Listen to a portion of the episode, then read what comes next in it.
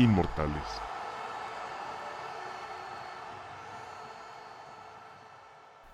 Hey, hola, bienvenidos a un capítulo más de Inmortales. Yo soy Diego Estrada. Gracias por estar aquí un jueves más en el que tenemos nuestro tercer desde cero, si no me equivoco.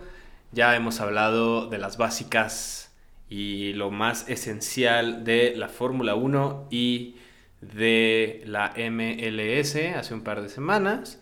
Y pues hoy nos toca hablar de una de las ligas más importantes y de los deportes también más populares a nivel mundial, pero también una de las más complicadas en muchos sentidos, desde sus reglas, su historia y muchísimas cosas que de verdad espero haberlo hecho de una buena manera toda esta investigación.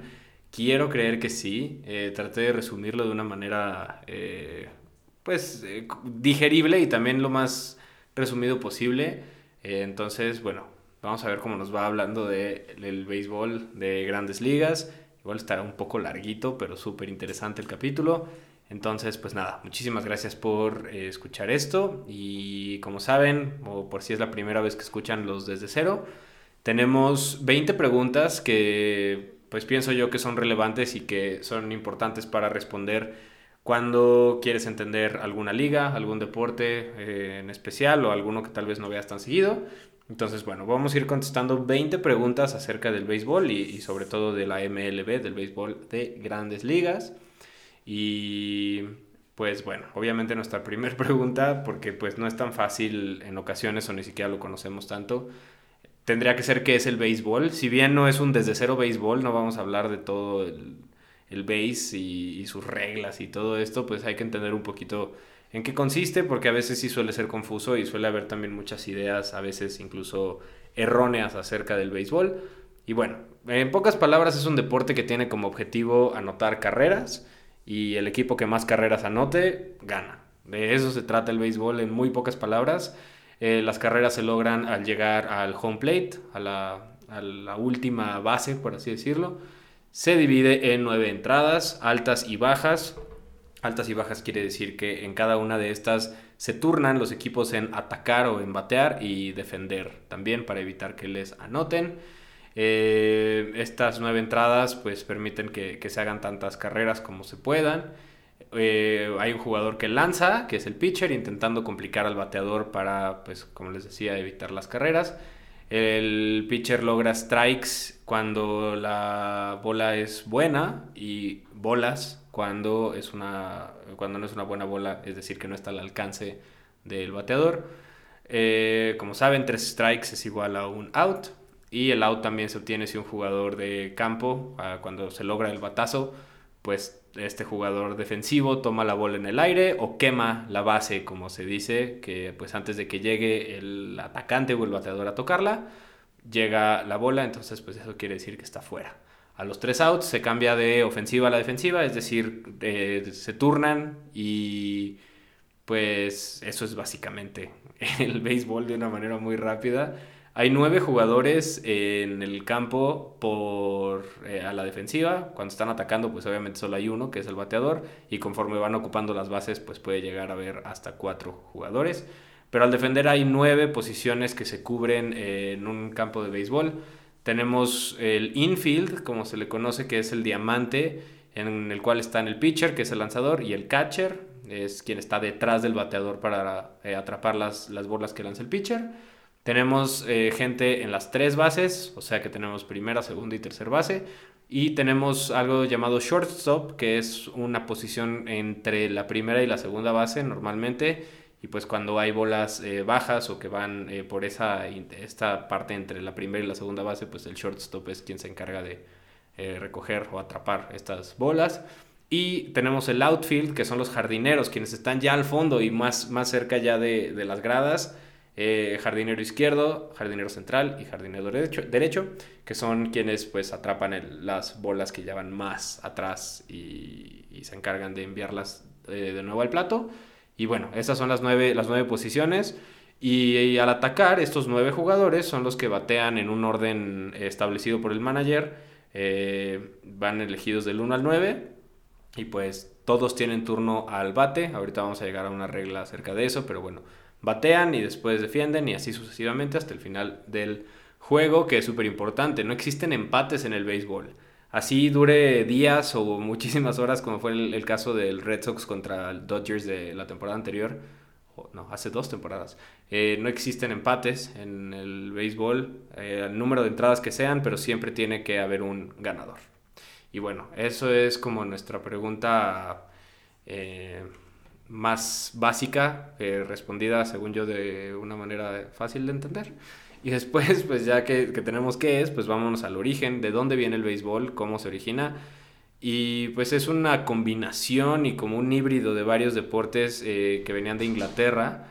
Eh, sobre todo el cricket y uno llamado rounders. Estos dos deportes, pues cuando llegaron los ingleses a territorio de Estados Unidos, lo jugaban sobre todo en, en Nueva York y jugaban como variaciones de esto y poco a poco lo fueron modificando hasta el punto de crear un deporte nuevo.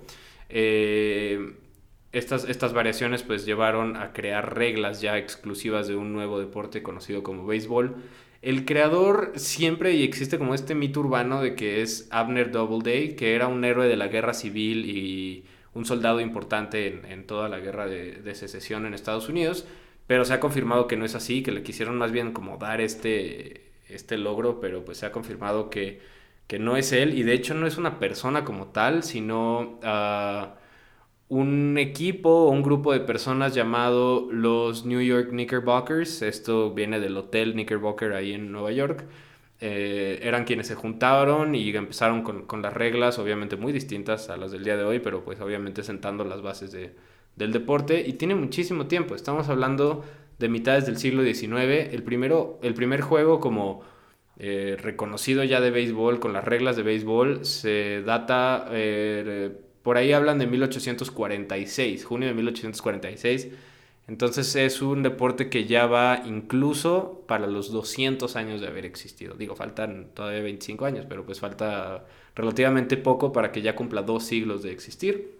Y pues e, este grupo de los Knickerbockers, les digo, los podemos considerar como los inventores del béisbol en, como grupo, pero pues sí hay algunas personas que destacan, eh, sobre todo, el, tal vez la clave de esto es Alexander Joy Cartwright, quien fue el encargado de establecer reglas importantísimas como la medida específica de los del diamante, eh, la duración del, del, de un juego que es de nueve entradas, los nueve jugadores, las líneas de foul, tres strikes, o sea, cosas que se tienen hasta el día de hoy, pues las estableció Cartwright en compañía del resto de los Knickerbockers.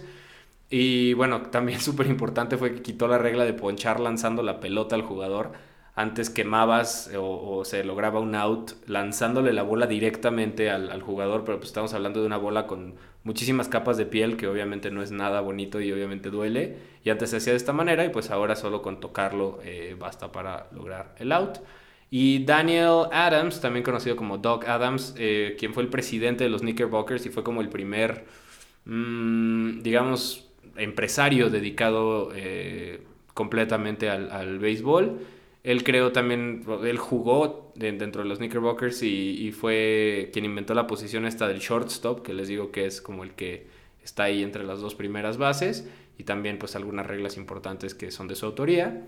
Y pues esto llevó a que la gente se empezara a interesar y empezar ya a hacer organizaciones, llevando eventualmente a la formación de un equipo profesional, siendo el primero los Cincinnati Red Stockings en 1869. Hoy en día tenemos a los Rojos de Cincinnati o a los Cincinnati Reds y pues la, el origen viene de, estos Red Stockings que pues desde 1869 existen como un equipo oficial de béisbol y pues poco a poco se empezaron a hacer más y más y más equipos hasta llegar a la al punto en el que pues se necesitaba se necesitaba establecer un sistema de competencia o un torneo como tal, una liga en la que compitieran todos los equipos que ya se habían creado, lo cual nos lleva a nuestra siguiente pregunta, ¿qué es la Major League Baseball? ¿Qué es la MLB? Y pues es, les digo, es, una historia muy confusa. Como es interesante, es confusa. Eh, pero bueno, la Major League Baseball, antes de irnos a la historia, esta es nuestra tercera pregunta, ¿qué es como tal? Es la liga de béisbol más importante del mundo, es parte de los Major Sports o de, los, de las grandes ligas, de las ligas importantes de deportes en Estados Unidos, junto con la NFL, la NBA y la NHL. Está rodeada de fanáticos, de, de merchandising, de estadios llenos durante todo el año. Es parte del turismo de Estados Unidos. Si tú vas a Nueva York o si vas a Los Ángeles, tienes que ir a Dodger Stadium o tienes que ir a ver un partido de los Yankees o de los Mets. O sea, es parte también de la, de la experiencia de, de, viajar a los Estados Unidos para muchos. A pesar de que no seas fanático del béisbol, eh, pues vas, tomas una cerveza, eh, comes de lo que hay ahí, entonces pues es parte, les digo, como de toda la experiencia. Es el deporte con más asistentes en todo el mundo, eh, por encima de, de, estadios de fútbol e incluso de la NFL, pues es quien más gente mete a sus estadios. Y pues todo esto viene de una larga tradición porque pues les hablaba de 1850, o sea, es, es uno de los deportes más viejos y en realidad es el primer deporte con una buena organización en la historia de los Estados Unidos y pues se ha mantenido relevante por más de un siglo. Entonces, eh, por eso es tan importante y por eso tiene este arraigo tan importante en, Estados Unidos. Pues en pocas palabras eso es la Major League Baseball, la liga de béisbol más importante del mundo. Eh, ¿Cómo surge? la Major League Baseball, nuestra siguiente pregunta. Les decía que es una de las historias más revueltas, pero también es súper interesante. Eh, voy a tratar de resumirlo de la mejor manera para que este podcast no dure ocho horas. Pero bueno, eh, las reglas, les platicaba del siglo XIX, se establecieron en esa época, se empezaron a hacer algunas ligas para tener torneos ya más organizados, pero en realidad solo pudieron destacar dos y eventualmente son las que, las que terminaron constituyendo la MLB Tal como la conocemos hoy, eh, Major League Baseball es un producto de la unión entre dos ligas, que son la Liga Nacional y la Liga Americana. La Liga Nacional o la National League fue la primera en aparecer eh, en 1876 y es la que realmente empezó con todo. La National Association of Professional Baseball Players es el antecedente, fue un intento ahí que estuvo funcionando un rato, pero pues terminó fracasando y pues lo que, lo que siguió fue crear la National League con ocho equipos, los Boston Red Stockings, Chicago White Stockings, hoy los Cubs, Cincinnati Red Legs, Hartford Dark Blues, Louisville Grays, Philadelphia Athletics, Brooklyn Mutuals y los St. Louis Browns. Hay muchas modificaciones y hay muchas franquicias que incluso existen al día de hoy, pero pues han cambiado de sede, han cambiado de equipo y de muchas cosas, pero estos fueron los, se les dice como los Original Eight, que son los, los ocho equipos que que comenzaron pues una liga profesional de béisbol. Y si se fijan, pues tenemos ciudades o estados como Illinois, Kentucky, Pensilvania, Nueva York. Es todo en el noreste de Estados Unidos y pues naturalmente el resto del país, eh, sobre todo el sur, estaba apenas en construcción. Estamos hablando de 1876. Eh, prácticamente es una posguerra después de la guerra civil y pues sabemos que era un periodo de transición para los Estados Unidos y pues por eso, digamos que en el noreste, pues que es de donde llegaron los ingleses, eh, por donde llegaron más bien a los Estados Unidos, pues por eso ahí era donde, donde se desarrollaba, eventualmente se, se amplió por casi todo el, país, pero pues en ese entonces todo era en el, en el noreste de, de, Estados Unidos. Franquicias fueron entrando y saliendo con el paso de los años, les digo, se han modificado mucho, pero pues estos fueron los ocho equipos de estas, de estas ciudades. Se acordó jugar 70 juegos cada equipo de abril a octubre, más o menos el calendario que tenemos el día de hoy. El 22 de abril de 1876 se jugó el primer partido en la historia de la National League en el que el equipo de Boston eh, venció al equipo de Filadelfia seis carreras por cinco. Estos nombres o apodos que les di de, los equipos como los Browns, los, los, Athletics, los Grays, mucho tenía que ver con su atuendo, con cómo vestían, con como apodos o, o motes que les ponía la prensa sobre todo. Ni siquiera tenían un nombre oficial todavía, pero pues así se les ha puesto en enciclopedias y en como registros de béisbol, pues estos nombres son los que se le dan eh, al día de hoy, pero pues en ese momento ni siquiera tenían un nombre como tal, ¿no? Eh, los primeros campeones, ya vieron como ya no dije campeones como siempre, los primeros campeones fueron los White Stockings de Chicago. Esto los va a confundir un poco después cuando lleguemos a la American League, pero tienen que entender que estos White Stockings de Chicago son los que hoy en día son los Cubs. Los Cubs, si así lo quieren ver, fueron los primeros campeones de, en la historia de la National League.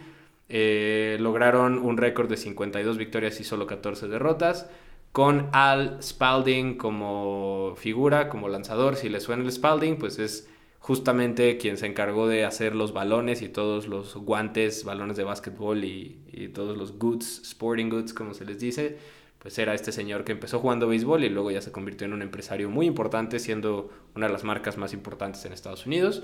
Pues él fue parte del primer campeonato de, de Chicago.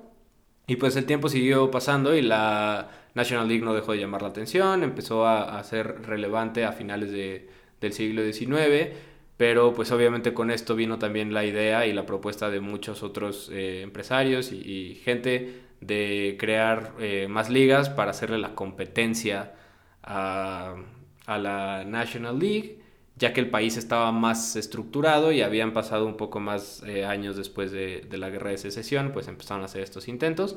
Y finalmente quien logró salir adelante pues, de manera más exitosa fue un señor llamado Van Johnson, quien se encargó de hacer ya esto realidad tomando una... Pues es como una especie de, de ligas menores llamada la Western League, que era una liga en el, en el oeste, del otro lado. No tan oeste, recordemos que apenas los Estados Unidos en ese entonces no existía como lo conocemos hoy, es estados como Texas, Oklahoma, Missouri, eh, Luisiana y todo esto, pues apenas estaban en construcción y estaban en una transición importante. Entonces, si les digo, este, eh, eh, oeste, pues les estoy hablando tal vez de Detroit, de Milwaukee, o sea, tampoco me estoy yendo tan lejos. Entonces, bueno, esta Western League se convirtió eventualmente en la American League, ya para hacerla un, un competidor directo de la, de la NL. Y pues también fueron ocho equipos los primeros, los Baltimore Orioles, los Boston Americans, los Cleveland Blues, Detroit Tigers, que siguen hasta el día de hoy, los Brewers, que siguen hasta el día de hoy, de Milwaukee, los Philadelphia Athletics y los Washington Senators. Y por último, otros Chicago White Stockings, pero son otros, no son los que les dije hace ratito de los Cubs. Estos son los que hoy son los White Sox. Entonces, en, la, en, la, Liga Nacional existieron los, los Chicago Cubs, como se les conoce hoy, y en la Liga Americana están los hoy Chicago White Sox, pero los dos se les conocía como White Stockings en ese momento. Y curiosamente, estos White Stockings también fueron los primeros campeones de la otra liga eh, con un récord de 83 ganados y 53 perdidos, puede notar que pues, ahora se juegan muchos más eh, juegos. Y pues bueno, esto ya fue hasta 1901, unos años después de, de la creación de, de, la original o de la National League. Y pues eh, gracias a esto la, la Liga Americana comenzó a verse como pues la competencia directa y llevándose muchísimos jugadores de la Liga Nacional. Era más atractiva porque no había un tope salarial y le ofrecían eh, pues deals mucho mejores a los jugadores y pues eso los atraía y todos esos primeros años a principios de siglo entre las dos ligas fue un carnaval y se peleaban y se llevaban jugadores y regresaban. Entonces así fue por, por un par de años y, y hubo como incluso una rivalidad importante hasta que finalmente en 1902 las dos ligas hicieron como una especie de acuerdo, se le llama el National Agreement, simbolizando como la paz entre las dos ligas y esto de manera que la Liga Nacional reconoció a la Liga Americana también como un Major League, digamos como su competencia directa. Y un año después, ya en 1903, acordaron que se jugaría una serie entre los dos mejores equipos de cada liga, conocido como Serie Mundial, que ya explicaremos qué es una Serie Mundial. Y así nace la Major League Baseball. Con este, con este acuerdo en 1903 oficialmente nace la MLB, eh, con, las, con las dos ligas eh, ya trabajando como, como organizaciones independientes hasta muchísimo tiempo después, pero funcionando como, como una sola también. Entonces, eso es la MLB. Quiero creer que hasta ahí vamos bien. Eh, ya casi llevamos 20 minutos y vamos a la pregunta número 4, pero pues creo que está bastante interesante. Vamos bien. En resumen, el béisbol se hizo popular gracias a la National League y después llegó la American League a hacerles la competencia. Se llevaron a sus jugadores, eso no les gustó y se estuvieron peleando un rato hasta que se arreglaron y acordaron hacer un solo organismo. Mejor les hubiera dicho eso. no, eh, obviamente tiene muchísimo, muchísimo más por ahí, pero esa es la, la manera de resumirlo en, en, pocas palabras. Y bueno, eso es la, la Major League Baseball y de ahí viene la Major League Baseball. Pregunta número 5. ¿Quién forma parte de la Major League Baseball hoy? Les decía que hay muchos equipos. Empezaron 16 originalmente, pero han cambiado muchos. Han aparecido otros. Platicábamos cuando hablábamos de la MLS, de esta idea de expansión en la, en, en la MLS. La MLB hizo lo propio hace muchos años y ya pues está cerrado en 30 equipos. Existen 30 equipos en total, 15 por liga, es decir, 15 en la americana y 15 en la nacional. Y estas dos ligas, americana y nacional, se dividen en tres, o sea, existen tres divisiones en cada liga. Las tres divisiones siempre son este, central y oeste. Entonces, en total tenemos seis divisiones, el este de, de la nacional, el central, la central de la nacional y el oeste de la nacional, y lo mismo con la americana. Y los equipos son los siguientes. En el este de la Nacional tenemos a los Washington Nationals, que son los eh, actuales campeones, a los Marlins de Miami, los Braves de Atlanta, Phillies de Filadelfia y los Mets de Nueva York. Eh, en el centro o en la central de la Nacional tenemos eh, Pittsburgh Pirates, Milwaukee Brewers, St. Louis Cardinals, Cincinnati Reds y Chicago Cubs. Y en el oeste tenemos a los Gigantes de San Francisco, a los Dodgers de Los Ángeles, Colorado Rockies, Arizona Diamondbacks y San Diego Padres. En la Liga Americana, en el este tenemos a los New York Yankees, a los Toronto Blue Jays, Tampa Bay Rays, Boston Red Sox y Baltimore Orioles. En, el, en la central de la Americana, Minnesota Twins, Kansas City Royals, White Sox de Chicago, los Indians de Cleveland y los Tigres de Detroit.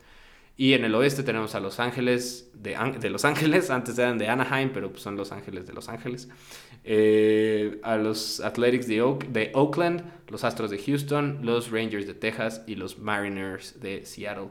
Si se fijan, sí está mucho. Eh, a veces vemos, por ejemplo, la NFL o la NBA son un poquito. Es más raro cómo tienen divididos los, los, las conferencias porque no tiene mucho sentido que les digan oeste y este y todo este rollo, pero aquí es muy claro, ¿no? O sea, por ejemplo si tomamos el este de la Americana, son ciudades que están relativamente cerca, a excepción de Tampa, que pues esta está Florida.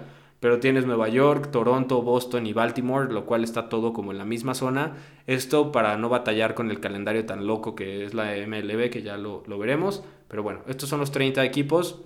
La diferencia más clara entre las dos ligas es una cosa llamada el designated hitter o el bateador designado.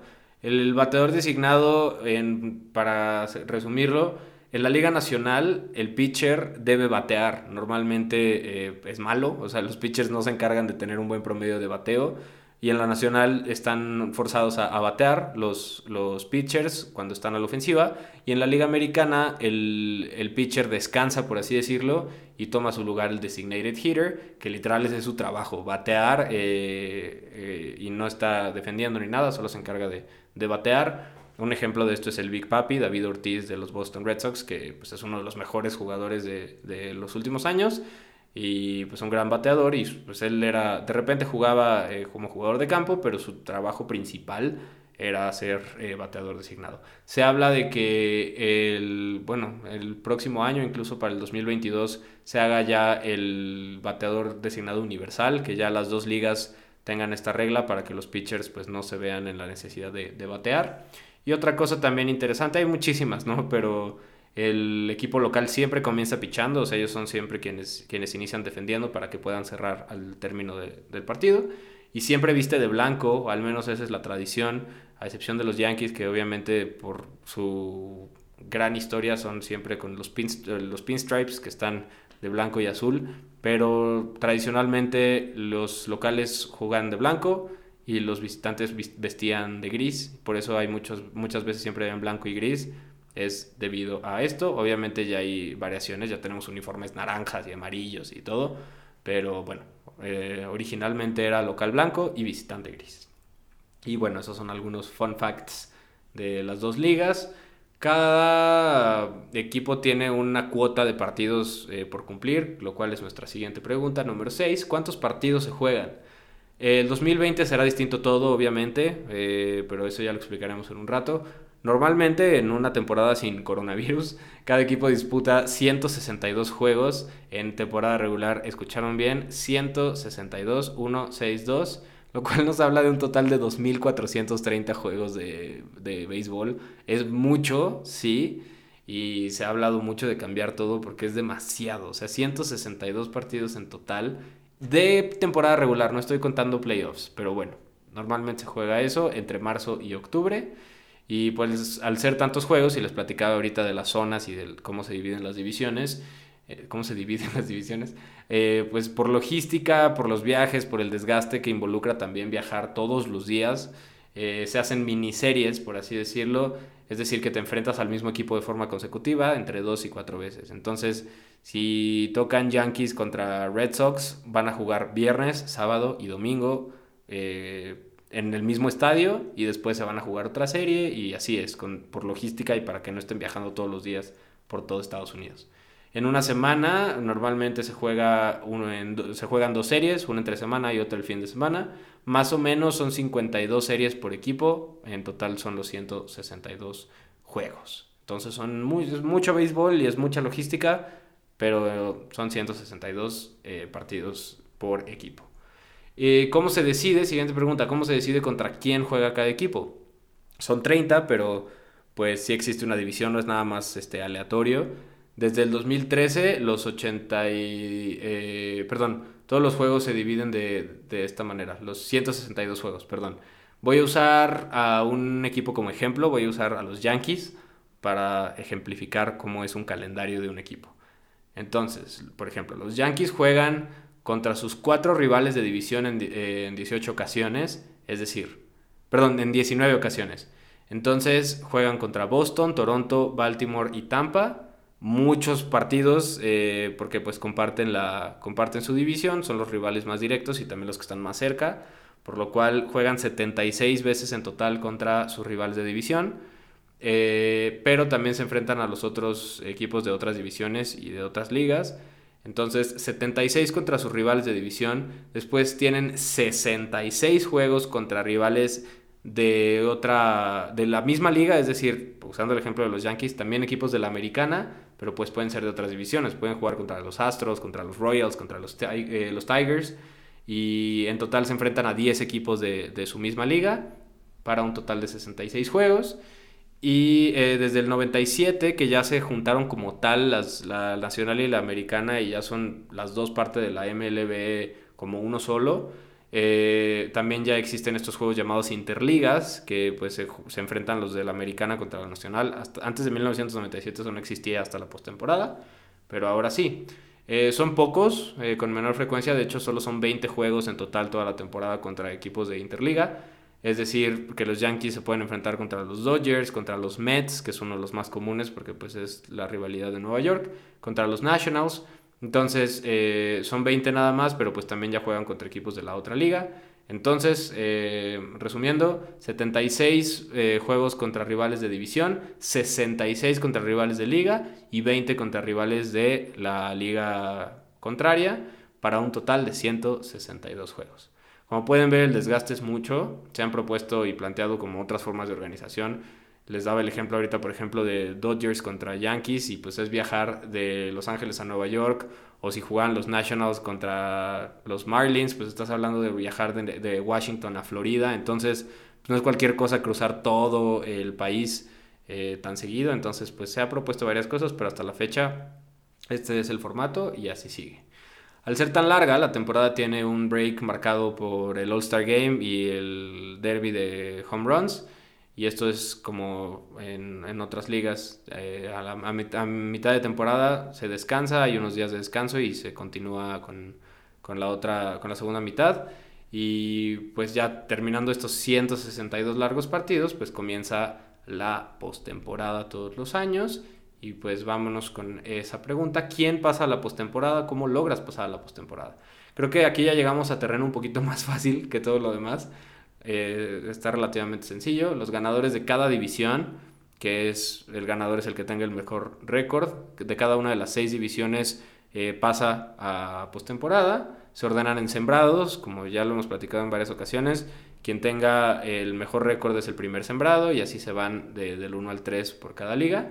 Ahí ya tenemos seis equipos que conforman la postemporada y los, los demás se obtienen del resto de los equipos, que son 24. Se elige a los dos mejores porcentajes de victoria en cada liga. Es como el best of the rest, como los, los menos peores son los que ocupan los últimos dos puestos de, de cada liga en postemporada. En total tenemos 10 equipos, es decir, los seis ganadores de división y los cuatro con el mejor récord de, de los demás.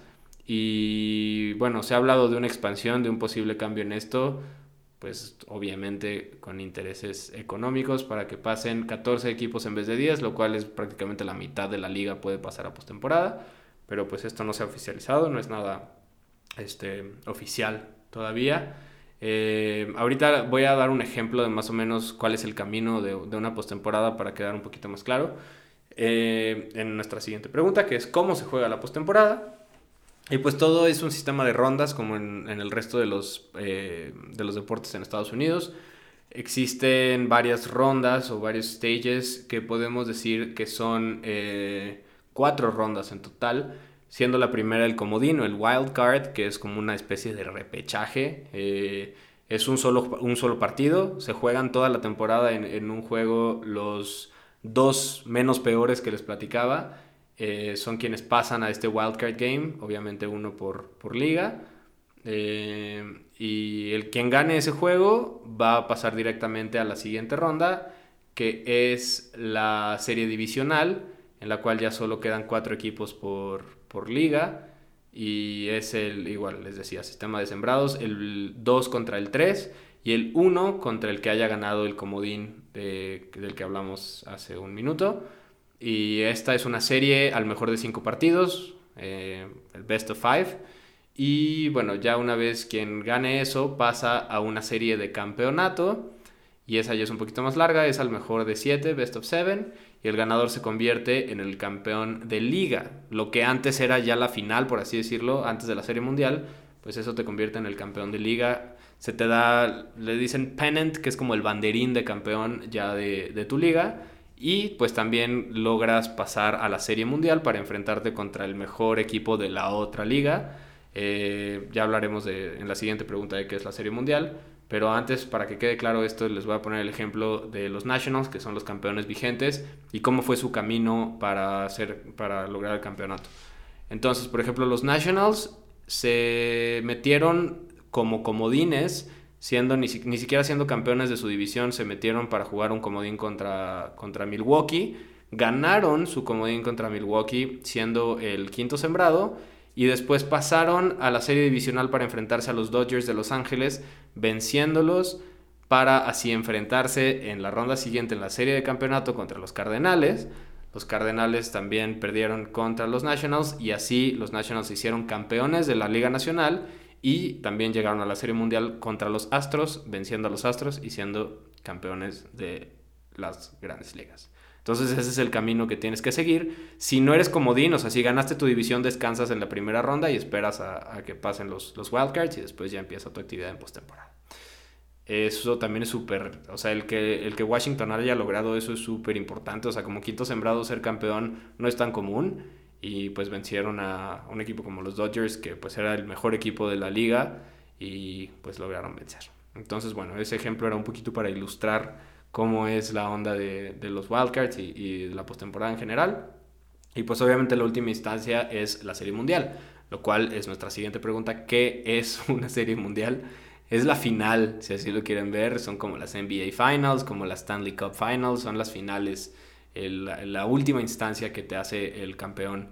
es muy chistoso, a mí no me gusta que le digan mundial, porque pues, así que digas mundial, pues no, son campeones en Estados Unidos, porque hay muchas más ligas, siempre se me ha hecho muy raro que digan que son World Champions, porque pues automáticamente ya se creen que son campeones de todo el mundo, pero bueno, eso ya es algo personal. Pero bueno, la Serie Mundial es uno de los eventos más importantes y emocionantes del deporte de Estados Unidos, comparándolo con el Super Bowl. Pues también un juego 7 eh, suele ser súper visto y, algo que, que es muy popular. Eh, les decía hace un ratito que igual es una serie al mejor de 7 entre el campeón de la Liga Nacional y la Liga Americana. El formato de donde se juegan es 2-3-2, les explico. Existe, por ejemplo, la temporada pasada que fue Yankees, perdón, eh, Nationals contra Astros, se juegan 2 en Houston, 3 en Washington y otros 2 en Houston.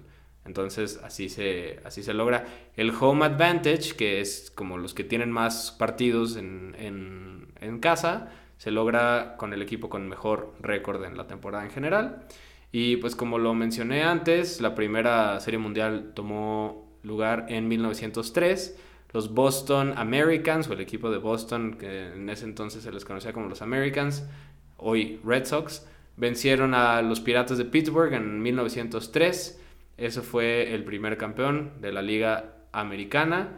Y hasta ahora, de hecho, la Liga Americana tiene su balanza, la balanza a su favor, con 66 series mundiales ganadas contra las 49 de la Liga Nacional. Mucho de esto gracias a un equipo, lo cual nos lleva a la siguiente pregunta quién ha ganado más series mundiales. Creo que la pregunta ofende. Puede ser hasta obvio. Si les digo piensa en un equipo de béisbol, me van a decir que son los Yankees, porque pues los Yankees son el equipo más poderoso por excelencia en el béisbol. No solo el béisbol, sino del deporte en general. El dominio que tienen los Yankees es increíble. Es como un, una especie de Real Madrid o de Celtics eh, en el béisbol. 27 series mundiales es su total. Eh, la primera en 1923, la última en el 2009 han ganado, o más bien ganaron en las décadas de los 20, 30, 40, 50, 60, 70, 90 y 2000. Hay un par ahí que no lograron ganar, como en los 80 y en esta década que no sé si acaba de terminar. Muchos dicen que acaba hasta diciembre de este año, otros dijeron que acabó en el 2019, pero bueno, en la década del 2010 no lograron ganar tampoco. Y, pero bueno, de todos modos, 27 series mundiales ganadas es increíble relevantes en todas las décadas, con grandes jugadores históricos y, pues una historia increíble para los Yankees. El equipo que le sigue de estos 27 títulos son los Cardinals de St. Louis, con 11 series mundiales, es una diferencia de 16 títulos, eh, lo cual es, es, muy grande. Los Athletics y los Red Sox tienen 9 cada uno y los Giants de San Francisco tienen 8, cerrando así el top 5 de, de los más ganadores en series mundiales. Y también pues hay quienes no han ganado, lo cual es nuestra siguiente pregunta, quienes no han ganado una serie mundial. Eh, lo platicamos en un capítulo por si lo quieren ir a escuchar sobre los equipos sin campeonatos, pero ahí ya hablamos un poco más de, de otros deportes y, equipos que no lo han logrado en un buen rato o que nunca lo han logrado. Eh, vayan a escucharlo cuando terminen este, por ahí mencioné lo que estoy a punto de decir, pero hablamos de muchos más deportes y lo vamos a repetir para esta pregunta. Existen 7 equipos sin un solo título de serie mundial en total de los 30, existen 7 que no lo han ganado. Uno ni siquiera, uno de estos equipos ni siquiera ha aparecido en serie mundial, que son los Mariners de Seattle. No han logrado llegar a serie mundial, es decir, que nunca han logrado un pennant de campeón. Y los otros 6 sí han llegado, pero no han podido ganar la serie mundial. Son los Padres de San Diego, Rockies de Colorado, Rangers de Texas, Rays de Tampa, y los Brewers de Milwaukee. Estos son los otros equipos que no han eh, logrado pasar a la siguiente instancia de ya tener un anillo de serie mundial. Y los Nationals de, Washington estaban en esta lista hasta el año pasado que lograron el campeonato. Habían estado un buen rato sin, lograrlo. Y pues bueno, estos son los equipos que nunca han ganado serie mundial. Eh, ahora pasamos un poquito a los jugadores. Vamos a hablar de los jugadores de antes y los jugadores de hoy. Pregunta número 13. Las personas importantes en la historia del béisbol, sobre todo jugadores importantes. Mm, pensé en hablar o poner una pregunta que fuera como quién es el mejor jugador en la historia, pero esto depende de muchísimas cosas. Y pues también el ser un deporte con tantos años lo complica más porque han pasado muchísimos jugadores importantes. Hay nueve posiciones, entonces es difícil eh, desde dónde lo, lo, estás viendo. Eh, aunque sin duda hay jugadores que destacan mucho, mucho por encima de, los demás. Es muy difícil separar eh, todo lo hecho en, en, el campo con lo que estas personas representan a nivel social y sobre todo por los contextos a lo largo de la historia, siendo el béisbol un deporte blanco por muchísimos años y mm, con mucho racismo. Entonces, pues es complicado como hablar de, de jugadores y no, no, no, pensar en lo que fueron, lo que pudieron llegar a ser como personas y, excluyendo y siendo pues personas, si lo ves desde el punto de vista moral, pues un poco incorrectas. Pero pues bueno, voy a tratar de llevarlo todo al campo de béisbol y sacar todo este de, o sea, todo el contexto social, pues no incluirlo en este top. El, el, el top 5 es muy claro en muchos portales, en muchos rankings, eh, está muy marcado, por ahí varían unas dos posiciones, pero casi siempre va de la siguiente manera. El primer lugar pertenecerá siempre a Babe Ruth, para muchos. Es quien fue la primera superestrella en la historia del deporte.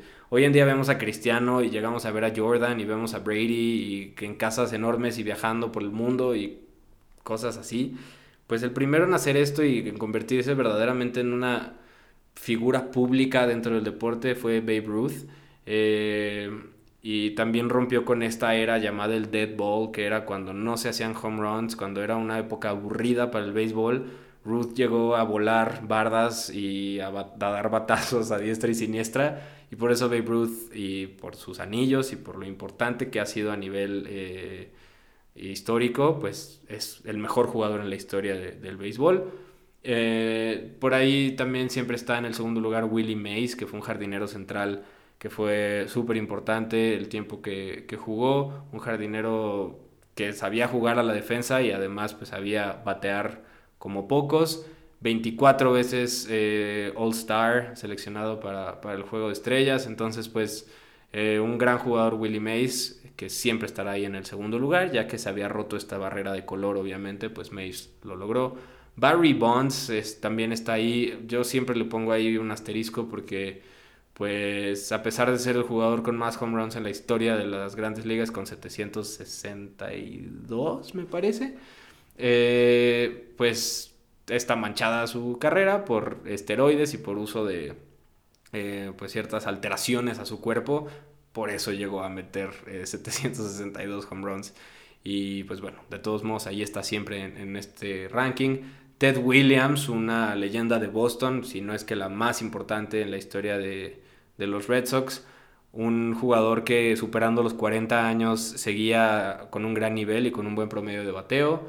Y este top 5 suele eh, cerrarse con Hank Aaron, el líder histórico en carreras impulsadas y el segundo en home runs a nivel histórico, solo por detrás de Barry Bonds. 25 veces All Star, entonces pues Hank Aaron siempre está también en este top 5, también una vez rota la barrera de color. Y pues tengo que hablar de quien rompió esa barrera de color, el señor Jackie Robinson, quien fue el primer jugador eh, afroamericano en jugar en grandes ligas. Les decía, desde su eh, creación hasta 1947 empezaron a jugar las personas eh, afroamericanas en, en grandes ligas y pues Jackie Robinson siendo este primer jugador en lograrlo. Su presencia es tan importante que su, número, su, su, dorsal, el número 42, no se utiliza ya, está retirado en todos los equipos, por lo importante que es Jackie Robinson para, para el béisbol y el deporte en general. Ya tendremos su episodio de Inmortales, obviamente habrá que hablar de Jackie Robinson. Eh, a nivel social o también como por el impacto, eh, obviamente está Lou Gehrig, eh, los invito también a escuchar el episodio de Lou Gehrig de Inmortales. La carrera de Lou Gehrig pudo haber sido mucho más y de todos modos para mí es un top 10 histórico y su historia, lo que significó y, todo lo que envuelve a Lou Gehrig es súper importante también para las grandes ligas. Vayan a escuchar también ese capítulo, ya tienen dos pendientes para echarse cuando acaben esto. Ty Cobb, el jugador con mejor promedio de bateo, pero no puedo evitar pensar que era una, un hombre racista, que era una persona como mala leche, que se ponía filos en los spikes, en, el, en, los, en los tachones para al barrerse, para llegar a una base, pues lastimar a sus rivales. Entonces, bueno, les digo, trato de sacarlo eh, todo esto, pero pues ahí está y no lo puedo dejar de pensar. Roger Clemens, eh, uno de los mejores pitchers en la historia, siete veces ganador del Cy Young. Cy Young, eh, un fuera de serie en su momento que obviamente no se puede comparar con los pitchers al día de hoy, pero pues pichó más de 7000 entradas, tiene eh, más de 500 victorias en, su carrera. Mariano Rivera como esta figura del, cerrador y, tener tantos salvamentos también súper importante. Los latinos también han sido muy importantes en, dentro de, de las grandes ligas y Mariano Rivera siendo uno de los más importantes. Pues bueno, la lista obviamente es muy amplia, pero ahí les puse como un top 5 y algunos nombres que, que me salieron en, este tiempo. Y pues bueno, esa, eso es respondiendo a la pregunta de los jugadores importantes en la historia de las grandes ligas. para pasar a la siguiente y platicar de los jugadores más importantes hoy en las grandes ligas. Eh, la, la, figura del jugador y del pelotero ha cambiado mucho en los últimos años. Hoy en día hablamos de contratos fuera de este mundo, millones y cientos de millones de dólares. Y pues son auténticas estrellas, son figuras y son ejemplos a seguir. El juego es muy distinto, pero no deja de ser interesante gracias a estas estrellas. Y pues que yo pienso que si se les paga lo que, lo que se les paga a veces es porque realmente lo merecen y, lo que le dan al equipo y lo que le dan a la liga pues es suficiente como para que se les ofrezcan estos contratos, ¿no? Digo, hay veces que hay mucha gente que no hace rendir ese dinero, pero en la mayoría de los casos así es. Eh, voy a soltar algunos nombres de los jugadores importantes. Eh, hay muchos, pero está por ahí Mike Trout, eh, jardinero de los Angels, tres veces MVP, que está encaminándose a ser uno de los mejores en, la historia. Cody Bellinger, primera base de los Dodgers, que con solo 25 años está intentando regresar a los Dodgers a un título más. Hace todo bien. Cody Bellinger es un gran jugador y junto con Mookie Betts, que llegó también a los Dodgers esta temporada, pues están tratando de hacer que el equipo de Los Ángeles regrese a la senda del triunfo. Estuvieron muy cerca hace un par de años en una serie mundial, pero no lo han logrado ya en un buen rato. Nolan Arenado de los Rockies, un tercera base que tiene unos reflejos increíbles. Si tienen chance, busquen por ahí en YouTube las mejores jugadas de Arenado y un brazo potente, unos reflejos increíbles y pues también un buen bateador. Eh, hay muchos pitchers, es, una época en la que los pitchers son súper importantes y que logran contratos multimillonarios. Está por ahí Jacob de Grom de los Mets, Garrett Cole de los Yankees, quien eh, llegó a los Yankees apenas la temporada anterior por 300 milloncitos de dólares o más. Eh, nada, nada envidiable esto. No, pues tiene que, tiene que hacer rendir estos 300 millones de dólares porque los Yankees, como les decía, desde el 2009 ya tienen sin ganar. Entonces pues Cole ayudará desde el montículo a ver qué puede hacer. Está Max Scherzer de los Nationals, eh, que fue parte fundamental en el campeonato de la temporada pasada. Y pues bueno, hay muchísimos jugadores, pero por ahí les dije algunos nombres. ¿Por qué se dice, siguiente pregunta, por qué se dice que el, que el béisbol es un deporte sucio? Porque hay mucha gente eh, le aburre, le parece que no es un buen deporte. Yo no usaría el adjetivo sucio, yo usaría algo así como extraño, peculiar, particular. Tiene muchas cosas que parecen raras, desde los uniformes y las franelas, como se les conoce, muchos dicen que los beisbolistas juegan en pijama, hasta la duración, que son partidos que mínimo duran de dos horas. Eh, y pues todo lo que hemos visto hoy, su historia, son cosas muy particulares del béisbol. Eh, y pues esto de sucio se debe mucho a casos de boicots, de intentos de amañamiento, eh, amañamiento, no sé si existe esa palabra, amaño, bueno, no lo sé, tratar de manipular, espionaje, lo que vimos de, los astros y todo lo que pasó con los astros hace un par de temporadas y, el castigo y que ahorita son los apestados de la liga, peleas en medio de, un juego, esteroides y todo el escándalo que hubo, les recomendé ahí un documental para que vieran acerca de todo el, negocio de esteroides que estuvo alrededor de la MLB. Pues todo esto es lo que lo hace raro para muchos, que lo hace algo, pues un deporte que no es muy limpio, pero al mismo tiempo lo hace atractivo para muchos y creo que pues se puede disfrutar y por eso a la gente le gusta mucho también, esa es mi siguiente pregunta, ¿por qué la MLB le gusta tanto a la gente, sobre todo en Estados Unidos? yo creo que es una combinación de historia, de experiencia, de estadística sobre todo. Los estadounidenses y los amantes del deporte se vuelven locos con las estadísticas y el béisbol se presta muchísimo para eso. Puedes sacar una cantidad de datos interminable desde promedio de bateo y luego ya te vas a cosas este, como el slug. Eh, en los pitchers puedes sacar este, muchísimos datos de cuál es el lanzamiento que más utiliza infinidad, de verdad infinidad de datos y por eso a la gente le encanta, porque le encanta ver números en la pantalla y apostar y pues todo lo que tenga que ver con, estadísticas, pues le encanta a la gente que, disfruta del deporte y pues puedes hacer números con prácticamente lo que se te ocurra en el béisbol, yo creo que por eso le gusta tanto eh, la MLB a la, a la gente. Mm, pregunta número 17, ya vamos a acabar. Eh, ¿Vale la pena ver la MLB después de todo lo que les he dicho? Mi respuesta es sí, porque si no, ni siquiera estaría haciendo este capítulo y no hubiera estado hablando por casi una hora del de, béisbol. Sí vale la pena ver la, el béisbol de grandes ligas. Tampoco se trata de ver los juegos completos todos los días, porque estamos hablando de 162 partidos de más o menos 3 horas cada uno, lo cual pues obviamente tenemos cosas a veces más importantes que hacer. Pero claro que podemos detenernos a ver highlights, podemos detenernos a ver algunos resúmenes de partidos, momentos históricos en YouTube, partes de los juegos. Si estás trabajando, si estás haciendo algo y está un partido en la tele, pues déjalo eh, para darle una oportunidad. Ver algún buen juego de vez en cuando, ya cuando empieza la postemporada puedes ver las wildcards, puedes ver algunos partidos de serie mundial. Sí vale la pena ver la MLB, pero estoy completamente de acuerdo en que pues, mantenerle como el ritmo y y seguirla al pie de la letra pues es muy complicado por la cantidad y por la duración de, de los partidos, ¿no? Y si algún día la quisieran ver, siguiente pregunta, ¿dónde pueden ver la MLB en México? Eh, las televisoras de, deportes en, México siempre tienen cobertura, ESPN, eh, e Fox Sports, me parece que hasta incluso eh, TUDN o Televisa tiene ahí también algunas transmisiones de, partidos, sobre todo ya cercano a la Serie Mundial, con gente como Pepe Segarra y, personas que saben muchísimo de béisbol y se disfruta mucho también escuchar sus narraciones. Existe algo, como les he platicado también en, les platicé en la Fórmula 1, existe el MLB TV, es como la plataforma de streaming de béisbol, pero la verdad es que eso ya es para gente muy clavada y es cara y pues para qué quieres ver tantos partidos, es lo que les decía en la pregunta anterior. Eh, entonces yo les recomendaría que pues siempre hay partidos cuando hay temporada normal, todos los días hay partidos, entonces siempre encontrarán ahí en la tele eh, un juego. Y bueno, últimas dos preguntas. ¿Cuándo empieza la temporada 2020 de la MLB? Hoy, en un ratito, tal vez incluso cuando lo estés escuchando ya habrá iniciado.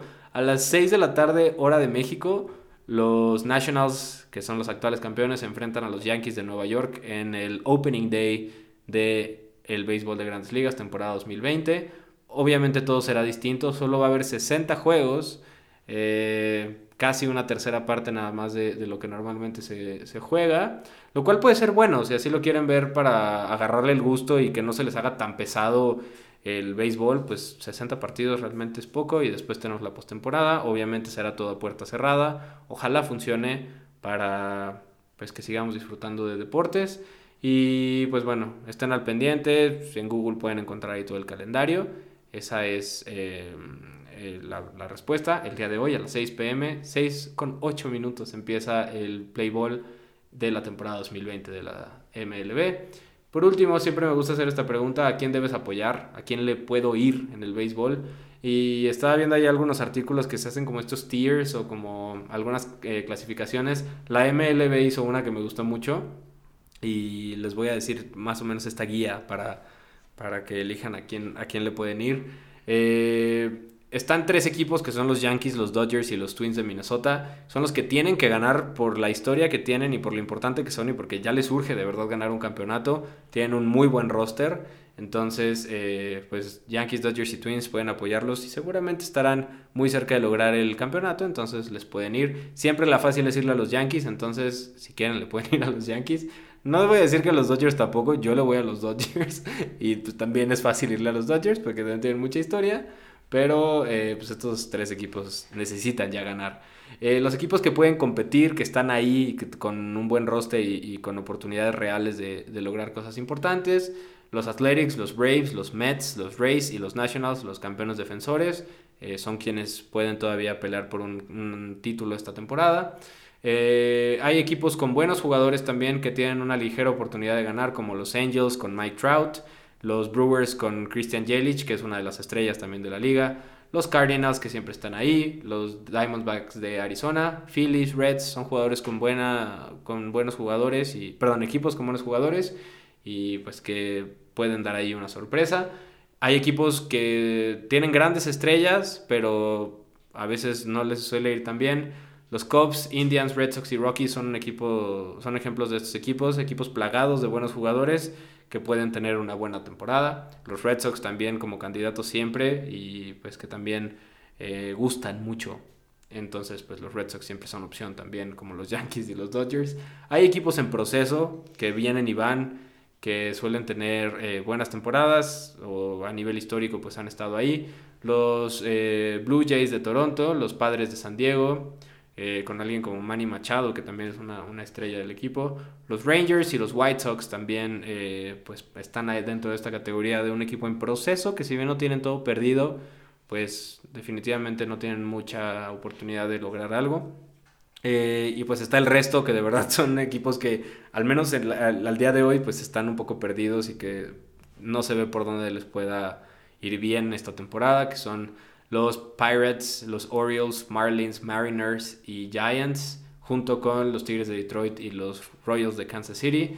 Si viéramos esto hace algunos años, eh, pensaríamos que está mal, porque los Gigantes fueron campeones eh, la década anterior, junto con los Tigers, perdón, junto con los Royals. Entonces, pues las cosas han cambiado, pero al día de hoy estos son los equipos que pues es como el resto de los equipos que poca oportunidad tienen de lograr algo. Y pues está en una categoría aparte los Astros, los Astros de Houston que pasaron del cielo al infierno en cuestión de, meses, siendo campeones y siendo muy relevantes eh, por unos años, pero pues eh, con el escándalo que tuvieron hace unos meses acerca de lo incorrecto que fue estas victorias y que pues están manchadas por espionaje y por hacer trampa en el, spring training y desde que desde antes de la pandemia los Astros eh, no eran del agrado de ninguno de los equipos. Entonces pues estarán eh, marcados por eh, bolas intencionales al cuerpo de los jugadores. No los quieren y están muy enojados con los Astros. Entonces eh, yo no recomendaría que le fueran a los Astros, no es un buen momento para irle a los Astros, pero pues si quieren, ahí, ahí está el equipo de Houston. Y pues bueno, esta es como la categoría que, que les puedo decir en cuanto a posibilidades de ganar, pero pues siempre están las otras oportunidades, ¿no? La ciudad de donde vienen, si les gusta el equipo de, si les gustan los Bulls, pues le pueden ir a los Cubs o a los White Sox.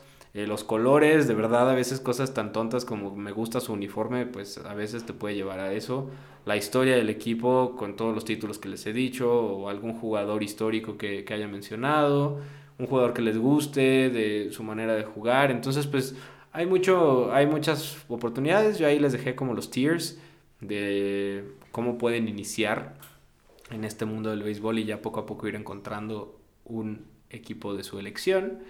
Y pues bueno, obviamente el mundo del béisbol es mucho más grande, traté de encapsularlo en 20 preguntas, pero hay mucho más obviamente detrás. Me faltó hablar de las eh, minor leagues, del draft, de los estadios, hay muchísimas cosas, pero investiguen eh, acerca de esto, de verdad es, es un deporte bonito y es un deporte que a veces lo vemos como que flojera dura mucho y ni siquiera corren, nada más le pegan a una pelota, pero de verdad hay veces en las que hay jugadas muy interesantes y todo lo que es la experiencia, sobre todo, de un juego de, de béisbol es lo que, lo que más se disfruta. Entonces, sí véanlo, denle una oportunidad y hoy, si estás escuchando esto antes de las 6 de la tarde, ve el Opening Day y ve cómo es un juego de béisbol, sobre todo viendo a los Yankees y a los campeones. Entonces, pues hasta aquí el desde cero de hoy. Espero que les haya gustado y que les haya sido útil escucharme hablar por una hora de béisbol.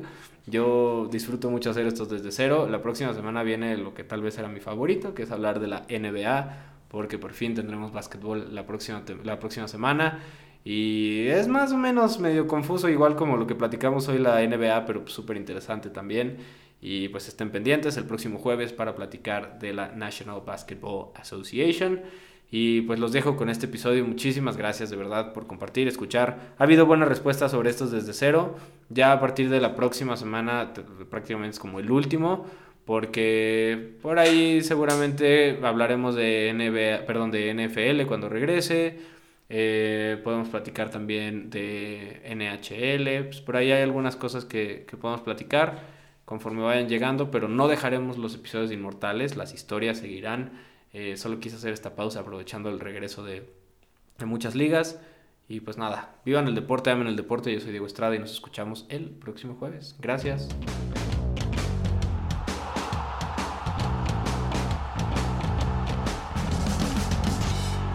Inmortales